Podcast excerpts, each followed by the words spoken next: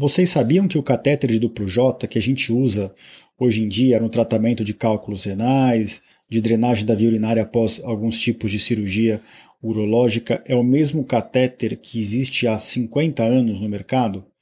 Pois é, mas temos novidades. É, acho que os novos catéteres que estão surgindo são uma ótima novidade, tanto para os médicos, mas principalmente para os pacientes. E esse é o foco do nosso podcast.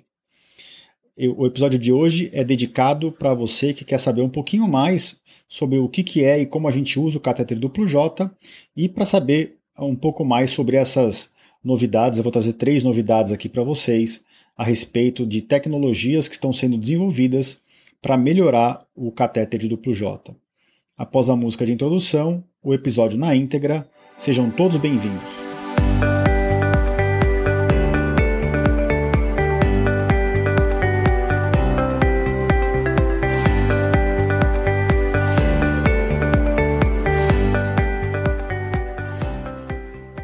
Bem-vindos ao podcast Conversa Aberta com o Urologista. Meu nome é Giovanni Marchini, sou médico urologista formado pela Faculdade de Medicina da USP e serei o anfitrião desse show.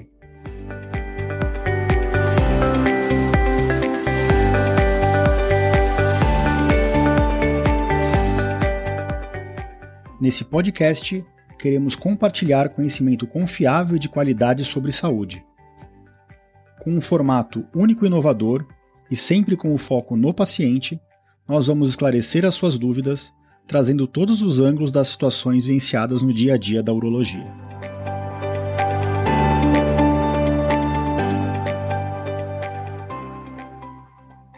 Sejam bem-vindos a mais esse episódio do nosso podcast, episódio número 67, é, a, a caminho do episódio 100, né? Estou bem animado em relação a isso.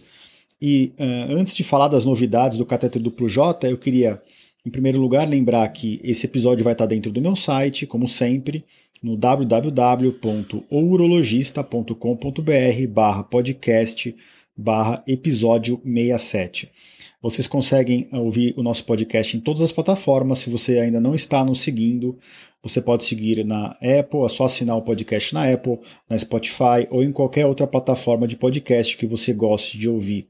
Se possível, no podcast da Apple, deixe uma nota para a gente, uma nota que vai até 5, e deixe seu comentário a respeito do nosso podcast. E também, antes de passar para o episódio na íntegra, eu queria fazer alguns agradecimentos. A Mônica de Oliveira, que mandou uma pergunta a respeito do meu último episódio de podcast, que foi um episódio focado em dieta, vida saudável e jejum intermitente ao Gerson Tanjoni, que já é paciente meu e sempre interage nas redes sociais, sempre elogiando muito o, o tra meu trabalho meu e da minha equipe. Eu agradeço aí o feedback positivo. A, a Judite, que fez um comentário nos meus posts no Instagram. A Valéria, que com razão discordou de, de, gentilmente de um dos meus posts no Instagram, no qual eu falei a respeito de é, é, exercício físico à noite, e ela uh, diz que para ela funciona melhor de dia, e ela tem toda a razão, a gente tem que fazer o que é melhor para a gente, e no post eu apenas citei alguns benefícios de fazer a malhação à noite. E, finalmente, agradecer a Thaís Personal, que compartilhou também alguns uh, uh, comentários e posts do meu, do, do, meu Instagram, e isso vai fazendo a informação uh, confiável chegar a mais pessoas. Então agora vamos partir para o episódio propriamente dito. E antes de falar das novidades, eu vou fazer um dar um panorama aqui do, do catéter duplo J, né? E, e lembrar para vocês que o catéter duplo J é um tema que eu já abordei aqui no, no meu podcast, no episódio é, 11, tá? Então eu vou deixar o link no, dentro do meu site e dentro da, do próprio, dos próprias anotações né, do, do, desse episódio aqui e por esse link você, vocês conseguem acessar o episódio 11 no qual eu falei de forma mais geral sobre o catéter duplo J. Mas para quem quer saber um pouquinho mais e não quer ouvir aquele episódio na íntegra, eu já falo para vocês. Né? O que, que é o catéter duplo J, né? Isso é uma pergunta muito. Doutor, eu vou usar esse tal de duplo J, meu vizinho usou, falou que foi ruim. O que, que é o duplo J, né? Então, o duplo J nada mais é do que um catéter ele é um, um, um tubo cilíndrico oco, geralmente de poliuretano, mas tem uh, de silicone, tem de vários materiais. e que ele chama catéter duplo J porque ele tem na extremidade de um lado um J e na extremidade do outro lado outro J eh, in, na, na, direção contrária. Dentro do meu site eu vou deixar uma foto de um duplo J para quem ainda tiver essa uh, curiosidade. E por que, que serve esse J, né? esse, esse catéter? Né? Esse catéter ele foi inventado para permitir que se fizessem procedimentos na via urinária sem uh, acontecer o risco de obstrução do rim após o procedimento. Então, eu vou dar o um exemplo mais comum para vocês, que é no tratamento de cálculos renais. Então, quando a gente faz uma cirurgia de cálculo renal endoscópica por dentro do canal, a gente quebra a pedra com auxílio do laser, geralmente, tira os pedaços, os fragmentos do cálculo, mas o ureter, que é o canal que leva o rim, o, a urina do rim para a bexiga, ele sempre fica inchado, edemaciado. E se eu não deixar nada permeando internamente esse canal, o, o rim vai ter dificuldade em jogar a urina para frente, na drenagem dessa urina em direção à bexiga. E é essa dificuldade com distensão dos tecidos em volta do rim que gera a cólica renal. Então, mesmo tirando a pedra de um paciente com cólica renal, ele pode continuar com dor depois da cirurgia se eu não drenar uh, o rim desse paciente com um duplo J. Então, nada mais é do que uma forma uh, uh, de garantir a drenagem de urina. Quais são as indicações de uso do duplo J e por quanto tempo o catéter tem que permanecer ou pode permanecer? Então, toda a cirurgia da via urinária quase que, que envolve da bexiga para cima, né? então ureter, a, a, logo parte final do ureter, ou meio do ureter, ou a parte proximal, né, mais perto do rim do ureter, a gente acaba indicando o uso do J. Principalmente cirurgias de cálculo, mas se eu abordar um tumor na via urinária, também tem que deixar um duplo J uh, interno depois. Naqueles pacientes que têm estenose de Jupe, né, de estenose estreitamento da junção ureteropiélica, então, isso que pode acontecer é, geralmente de forma congênita, a pessoa já nasce com, com isso, né? Então, um estreitamento na, na, logo na saída do rim da via urinária. Quando eu vou lá e corrijo esse estreitamento, eu também tenho que deixar um catéter depois por geralmente seis semanas. Então, o tempo de duplo J vai depender muito da, uh, da, do motivo que eu indiquei a passagem dele. No tratamento de cálculos, em geral, a gente deixa uma, duas, estourando três semanas um catéter internamente no paciente. De, mais do que isso, em geral, é desnecessário. Ah, se eu for lá e abrir um estreitamento no canal, aí eu já deixo mais, quatro a seis semanas. Se eu operar uma estenose de Jupe, que nem eu comentei com vocês, que geralmente a gente opera com cirurgia por vídeo, robótica, a gente deixa um catéter interno, geralmente por pelo menos seis semanas. Ah, o paciente está com gânglios aumentado na parte é, de trás da barriga, ali onde passa o canal ureter, ou tem um tumor nessa região que está ah, empurrando e, e, obstruindo o ureter, né, comprimindo o ureter. Aí já são catéteres que acabam ficando mais tempo, é, até fazer a quimioterapia e tratar esse tumor, ou até remover cirurgicamente esse tumor, ou tratar a doença de base tumoral. Existe uma outra patologia que chama é, fibrose de retroperitônio. Então ocorre uma reação inflamatória e depois cicatricial dos tecidos de trás do abdômen, ali atrás dos órgãos, e isso pode é, comprimir né, ou, ou, apertar os ureteres. Eu vou pôr dessa forma para ficar mais fácil de entender. Então a gente também deixa um catéter duplo J até fazer a cirurgia definitiva, que é soltar os ureteres dessa região que está muito fibrótica. Então vocês veem que o duplo J ele é usado em várias e várias e vários tipos de cirurgia. Né? E dependendo do motivo que obrigou a cirurgia e dos achados dentro da cirurgia, é o, é que vai determinar o tempo que eu vou deixar o duplo J. Então, se eu vou passar o duplo J por causa de um tumor de ovário que está comprimindo o ureter, eu não vou tirar esse duplo J em duas semanas. Eu vou tirar esse duplo J depois que o tumor de ovário tiver resolvido. Já, já se eu passar um duplo J, porque eu tratei um cálculo e não tinha muita inflamação em volta do cálculo, eu posso deixar 5, 7 dias. Se eu tratei esse mesmo cálculo, mas na hora da cirurgia eu vi que tinha um, um, intenso processo inflamatório em volta do cálculo, aí eu já vou tender a deixar duas a três semanas para dar tempo desse processo esfriar e quando eu tirar o duplo J não ter, ter um risco menor de obstruir o rim. Então é para isso que serve o duplo J, para drenar o rim nessas diferentes situações. E ele é um dreno interno, né? um dreno que não fica visível no corpo. Às vezes, quando o catéter vai ficar pouco tempo, 5, 7 dias, no máximo 10, depois de alguns tipos de cirurgia, por exemplo, as de cálculo, às vezes a gente deixa a parte da bexiga dele, né, o J da bexiga, a gente deixa com um fiozinho preso nesse J e esse fiozinho fica saindo pelo canal do xixi, pela uretra e preso no pênis no homem ou no pub na mulher e a gente tira no consultório geralmente esse catéter depois. Isso a gente em geral faz quando vai ficar bem pouquinho tempo o catéter.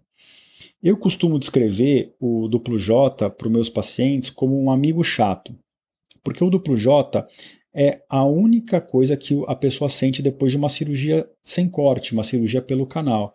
Então, quando eu trato o cálculo renal, eu tiro o paciente da cólica, ou eu trato a infecção que ele está, a única coisa que ele vai sentir depois da cirurgia não foi o que eu usei o laser, quebrei a pedra, nada disso, ele só vai sentir o catéter.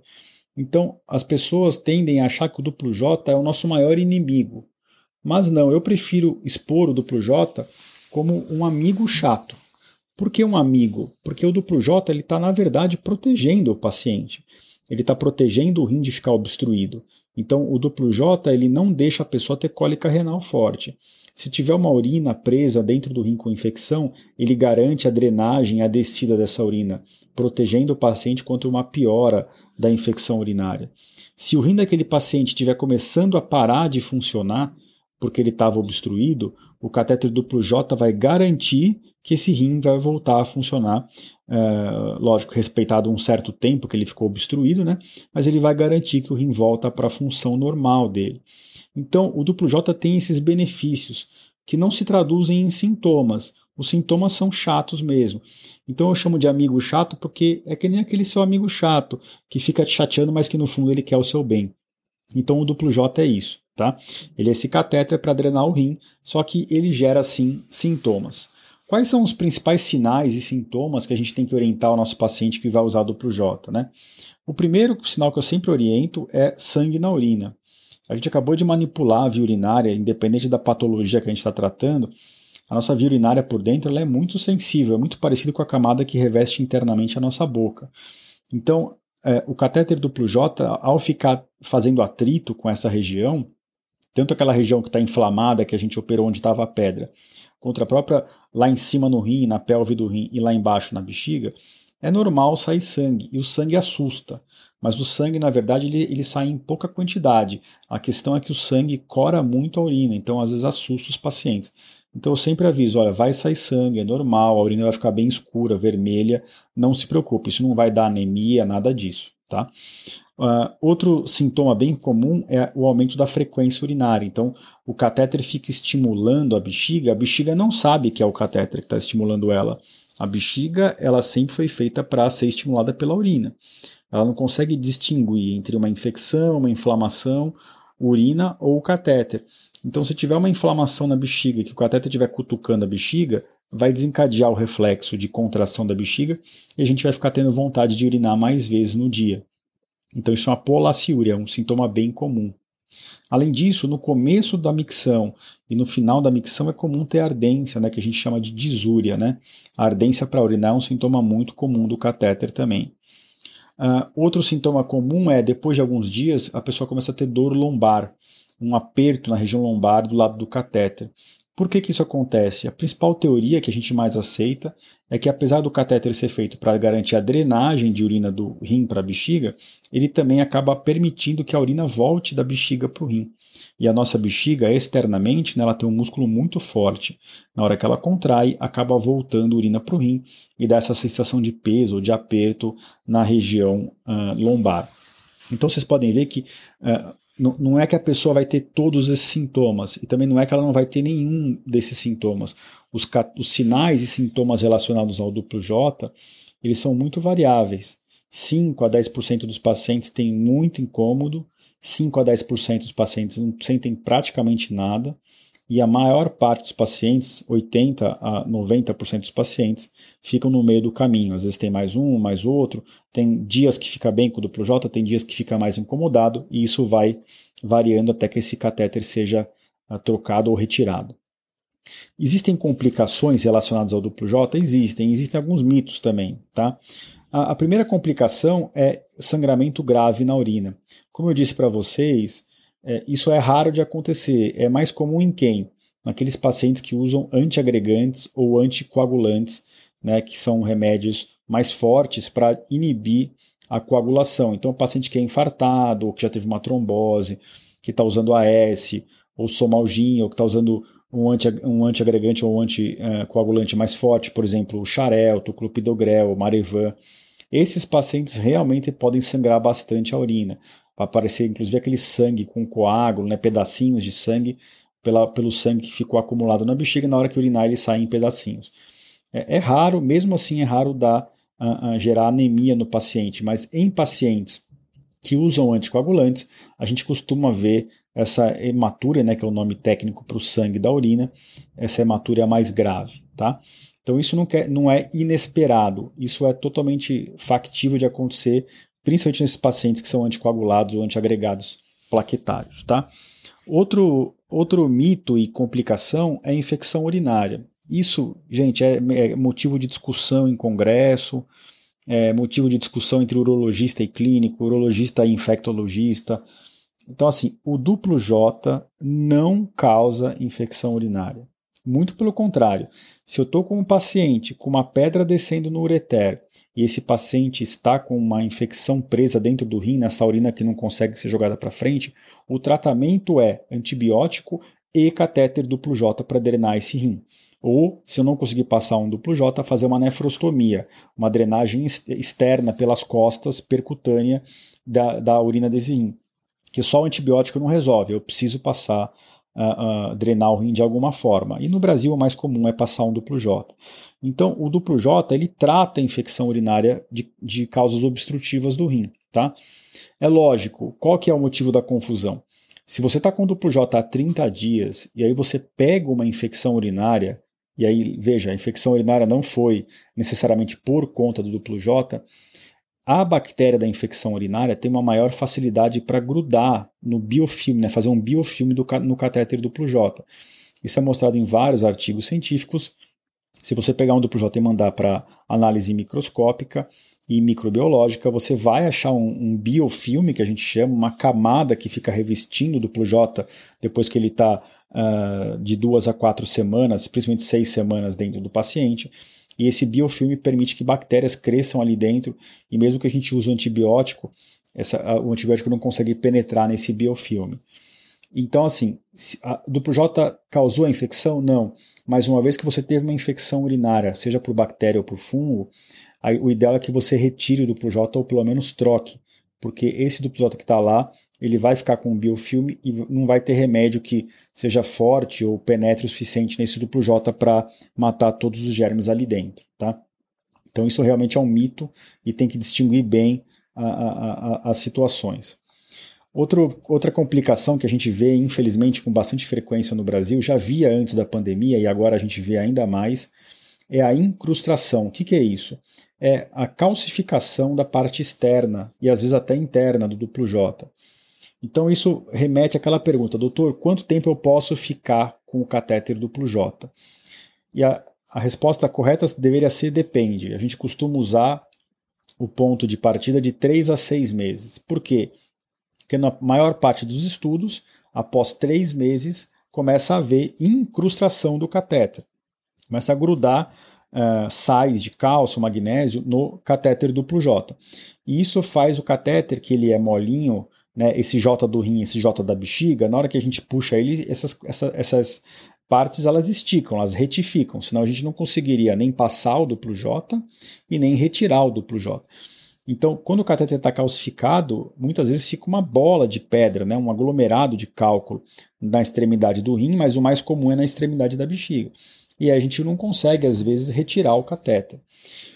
Na pandemia, que muita gente passou do J na urgência e acabou tendo que adiar o tratamento definitivo das pedras ou do que, do que for, foi o motivo para a passagem do duplo J, na pandemia a gente tem visto mais ainda catéteres que estão se calcificando dentro das pessoas.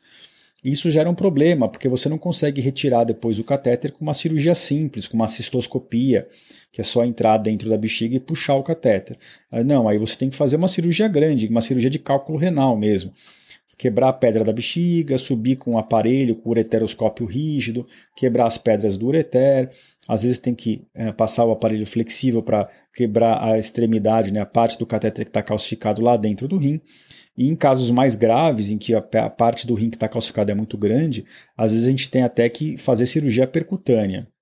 É, em hospital público, em serviços públicos, eu posso dizer que está uma epidemia desses catéteres calcificados. Tá? Então, essas são complicações relacionadas ao duplo J que são importantes de serem mencionadas. Tá? Uh, uh, a gente tem estudos que mostram que após seis semanas há, há grande risco de incrustação. Né? Então, teoricamente, com um mês e meio já começa essas calcificações.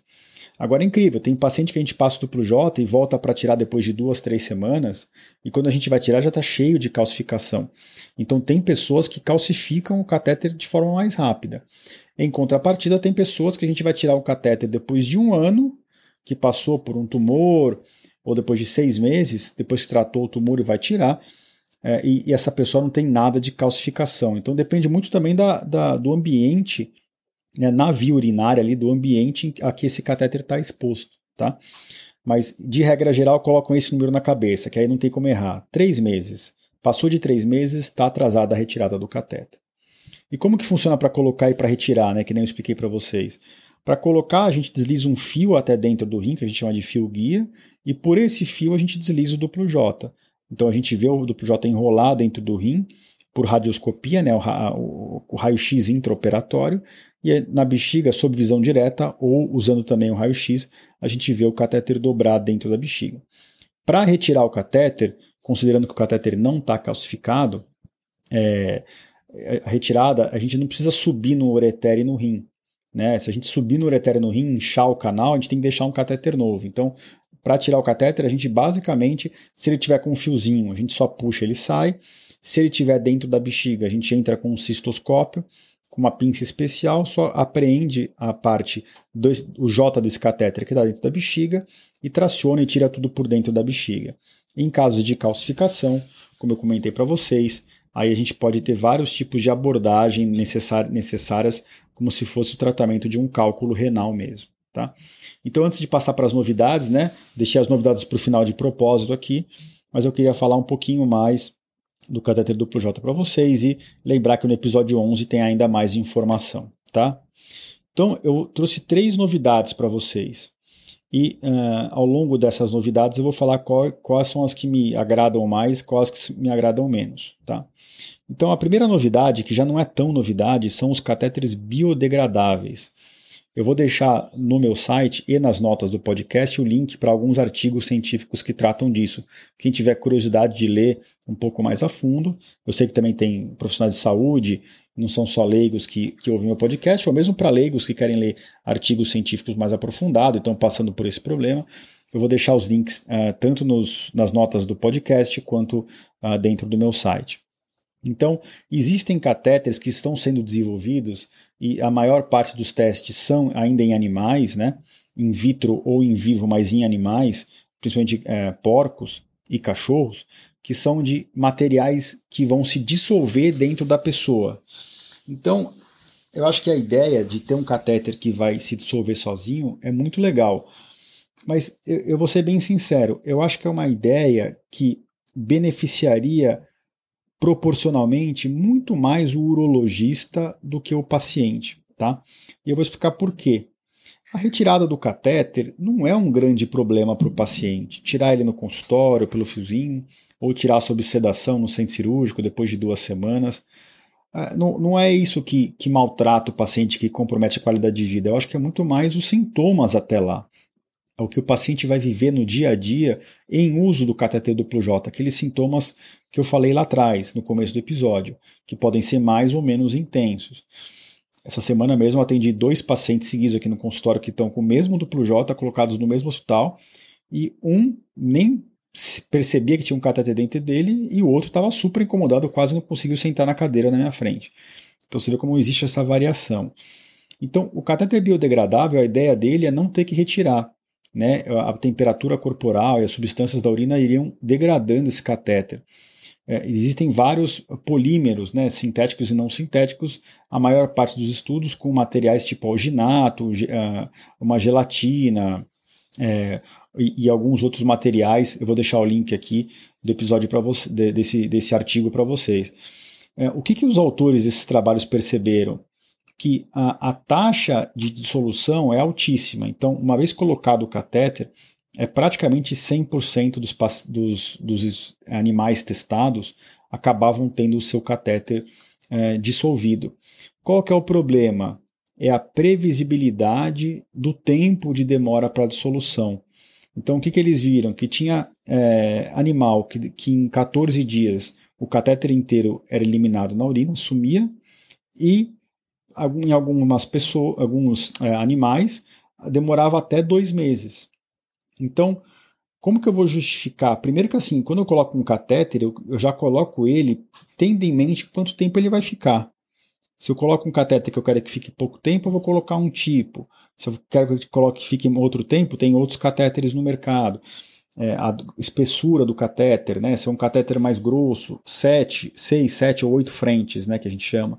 Ou se é um catéter mais fino, 4.7 ou 4.8 ou 5 frentes.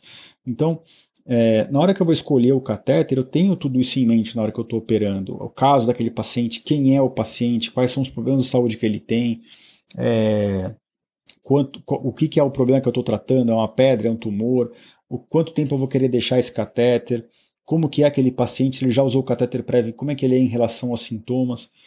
Então eu acho que você passar um catéter, que hoje a gente ainda não consegue prever quanto tempo ele vai durar dentro da pessoa, é muito complicado. Vamos supor que eu quero que aquele catéter dure 30 dias, ele dure só 14. Estou em maus lençóis. Ou então, se eu quero que ele dure, é, aí eu posso até comprometer o resultado da cirurgia, não é nem só sintoma. Mas vamos supor que eu quero que ele dure é, 14 dias e ele dura 60, que nem eu falei que tem estudos mostrando que dura 60 dias. Então, eu, vou, eu não vou prejudicar a cirurgia, mas a qualidade do, de vida do paciente foi lá para baixo. Né? Ele vai ficar 60 dias tendo mais ou menos sintomas do catéter. Então, é, é, eu acho que se a gente conseguir desenvolver um catéter biodegradável em que a gente consiga predizer quanto tempo ele vai durar, aí eu acho que a gente vai dar um grande passo. Mas infelizmente isso não é uma realidade hoje ainda. Né? Então, enquanto uh, os, os cientistas e os urologistas não chegarem a um material que dê mais previsibilidade na, na, na degradação dele, aí uh, uh, acho que não dá para a gente pensar em trazer esse catéter para a prática diária. Tá? Então essa é a novidade 1. Um. Não é para desanimar ninguém, a ideia é muito interessante, mas eu acho que ainda falta uh, um pouco para a gente chegar aonde a gente quer chegar nos catéteres biodegradáveis. Tá? Novidade 2. É, eu vou juntar aqui em catéteres que diminuem a incrustação, que é a deposição desses cristais dentro, do, dentro e fora, principalmente fora do catéter. Né? A gente tem vários estudos, alguns até já não são tão novos, com uso de papaverina e outras substâncias, em que a, a, o catéter, na hora que ele é produzido, ele é, é, é, banhado por uma, uma camada biodegradável, então é como se fosse um polietileno, e por volta é, existem estudos com catéteres com papaverina, e isso diminuiria a capacidade de incrustação dos sais, do cálcio, do magnésio e outros, e, e também a, a, aderência de, de, de micro-organismos com as bactérias. Qual que é o problema em relação aos catéteres de papaverina? Primeiro que o custo fica alto, porque a produção é cara, tá? Segundo, que os estudos também não conseguem é, garantir que esse catéter, essa papaverina, ela não vai ser totalmente retirada da parte externa do catéter rapidamente. Então a gente tem estudo que mostra que uh, você colocar essa, essa camada que vai sair do catéter, é, assim como os catéteres biodegradáveis, é, sem conseguir garantir que isso vai durar bastante tempo, é um pouco complicado, porque aí eu estou colocando em quem que eu vou colocaria um catéter desse? Naquele paciente que eu, que eu quero deixar o catéter mais tempo. Então, o paciente que tem um tumor, que está obstruindo o ureter, ou após uma cirurgia reconstrutiva de via que eu vou deixar um mês e meio, dois meses o catéter. Ah, eu quero que esse catéter não, não tenha calcificação. Aí eu implanto esse catéter que tem essa substância, só que depois de 15 dias toda a substância já foi consumida da face externa do catéter. Aí eu estou em maus lençóis. porque eu não tenho como saber isso. Né? Então, esse paciente pode estar desprotegido das incrustações e eu continuo achando que ele está totalmente protegido. Às vezes até tomo uma atitude errada. Falo, não, fique tranquilo, seu catéter é um catéter especial, vamos deixar mais tempo. E na verdade a substância já foi embora. E foi por essa falha uh, desses testes com essas substâncias que banham o catéter que um catéter novo foi criado agora. Tá? É um catéter que chama TRIA, é um catéter da empresa Boston, é uma empresa muito renomada mundialmente, tá? E, e, que tem forte representação no Brasil. Então a Boston ela, ela cunhou um termo que chama Percushield, que é, um, é uma camada protetora. Então em volta do polietileno eles banham o catéter, mas é uma camada permanente. E essa camada ela repele a água, ela é hidrofóbica e ela diminui uh, uh, significativamente nos estudos in vitro, né, nos estudos não em seres humanos nem em animais, mas nos estudos de bancada, ela inibe a incrustação. Então, são, é um catéter que acabou de ser lançado aqui no mercado brasileiro, um catéter é, de origem americana, com alguns pesquisadores também do, do Canadá, e é um catéter que tem uma, é, é muito promissor para esses pacientes, talvez pacientes da rede pública, apesar dele ter ainda um, um custo de, de comercialização mais caro, isso está muito no começo, pode ser que o preço caia uh, ao longo dos anos. E para serviço público ou para pacientes selecionados em serviços que tratam tumor, que tem que deixar o catéter mais tempo, talvez esse catéter traga algum benefício. Não temos estudos ainda em seres humanos avaliando realmente a, a, a segurança desse catéter a longo prazo, até porque ele acabou de ser lançado no mercado, é, e também não temos estudos a respeito dos sintomas. Né? Eu, a meu ver, a gente está querendo beneficiar o paciente, sempre. Se a gente passar um catéter que pode ficar mais tempo, com esse possível potencial benefício, de nada vai adiantar isso se eu colocar um catéter que vai dar extrema, extremo, extremos de sintomas o tempo inteiro. Então é, é é trocar um catéter que dá mais ou menos sintoma a cada seis meses para um catéter que pode ficar um ano e você vive um ano de inferno com esse catéter. Não, não é isso que eu espero, tá? Desse catéter novo que chama TRIA. Eu acho que realmente vai ter um benefício para os pacientes nos dois lados, de sintoma, talvez, né, de sintoma, e, e, e em termos de diminuição de taxa de calcificação de duplo J. Mas, uh, como eu sou médico e sou muito ligado em ciência, eu ainda espero os, os artigos que vão surgir e a gente deve até desenhar um trial aqui no, em São Paulo a respeito desse catéter nas, nos próximos meses, para investigar exatamente as duas coisas, calcificação e sintomas. Vou, vou também no meu site, nas notas do episódio, do episódio aqui do podcast, né, episódio 67, deixar links para esses estudos desses catéteres com papaverina e também desse da Boston com o Percushield. Tá? Então vamos agora passar para a terceira e última novidade. E eu deixei por último, porque realmente é, é, o catéter, é a novidade que eu acho que, que já tem estudo científico um pouco mais bem desenhado. Né? É um catéter que a gente tem usado no dia a dia e tem visto o benefício, e é um catéter que foi desenvolvido muito mais pensando no paciente do que no médico. É lógico que se o paciente tiver uma qualidade de vida melhor, e, e, o médico vai ter um ganho secundário, porque o paciente vai ficar menos chateado com o tratamento e, a vida do médico fica mais fácil, até porque não ficar preocupado com o paciente, uh, consegue diminuir o número de medicações de dor que a gente deixa ou de sintomáticos. Né? Então a terceira novidade que eu queria trazer para vocês é um catéter duplo J, que na verdade ele não é um duplo J, é um catéter mono J.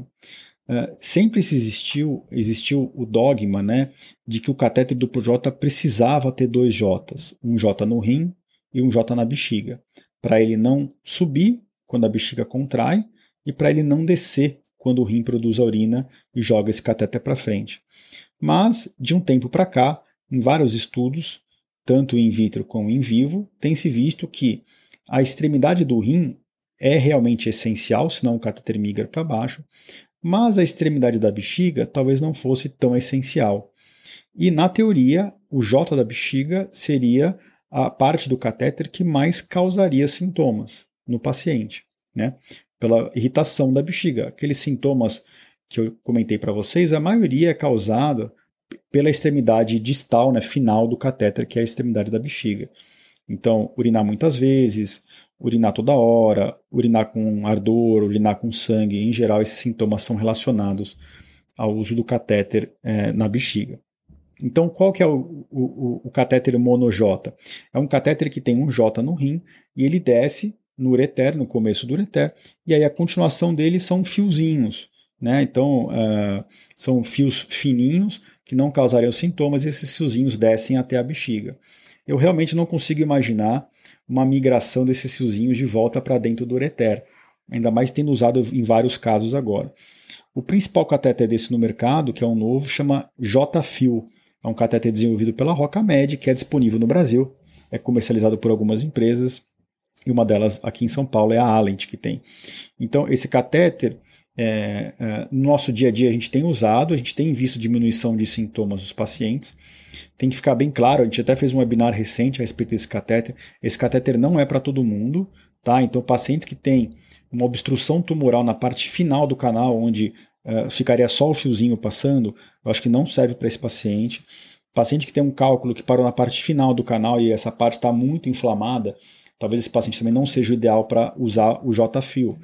Já em pacientes que trataram cálculos renais ou que, passar, ou que trataram cálculos na parte superior do canal, é, ou pacientes que já estão com o duplo J prévio, então o canal está favorável, uh, ou pacientes que a gente faz aquela reconstrução da junção ureteropiélica, eu não consigo é, ver motivo para não usar o J-Fio, na expectativa de ter os mesmos benefícios de um duplo J, diminuindo os sintomas para os nossos pacientes. E existe um estudo é, italiano na literatura, eu vou deixar o link também no meu, no meu podcast e no meu site, um estudo prospectivo, randomizado, bem desenhado, então um estudo que é, foi feito do jeito que é para ser feito mesmo, avaliando os sintomas. Em 78 pacientes, 36 pacientes usaram o duplo J tradicional e o restante o duplo J J-fio, e o que foi visto foi que os pacientes tiveram muito menos uh, chateação, né, intolerância ao catéter novo, esse catéter que é o mono J. Então a gente já tem literatura, também vamos fazer um estudo aqui no Brasil, até de maior porte do que esse, que, que é o estudo italiano, tá? Mas uh, a gente já tem literatura para, inclusive, embasar essa nossa prática clínica. E eu acho que esse catéter é o que foi mais uh, desenvolvido pensando no paciente, não pensando uh, é, principalmente ou exclusivamente no médico urologista. Então é um catéter que me agrada muito e conversando com as pessoas que têm usado, acho que a, a, o que a gente tem percebido é que realmente os pacientes têm ficado mais satisfeitos com esse do que com o catéter, o catéter tradicional que a gente vem usando. Então, acho que essas são as três novidades que eu queria trazer para vocês. Deixei essa para o final porque eu achei que era a mais importante e a de mais aplicação imediata na prática clínica. Uh, mais uma vez, deixem seus comentários no nosso site, no www.ourologista.com.br barra podcast barra episódio 67. Eu vou deixar o link sempre na, nas notas aqui do podcast o link para tudo que eu comentei dos artigos eu vou deixar também nas notas do podcast e dentro do meu site. E sempre é um prazer estar aqui com vocês. Espero que esse episódio aqui está uh, uh, saindo logo na sequência do 7 de setembro. Espero que vocês tenham aproveitado aí o feriado de vocês. Se é que vocês não trabalharam, né? Que está nessa loucura dessa pandemia, a gente já não tem nem horário de trabalho direito. Mas fiquem à vontade para mandar uh, perguntas, para interagir com a gente e estaremos por aqui novamente com vocês na próxima semana. Um grande abraço a todos, nos encontramos de novo em breve. Até mais, pessoal!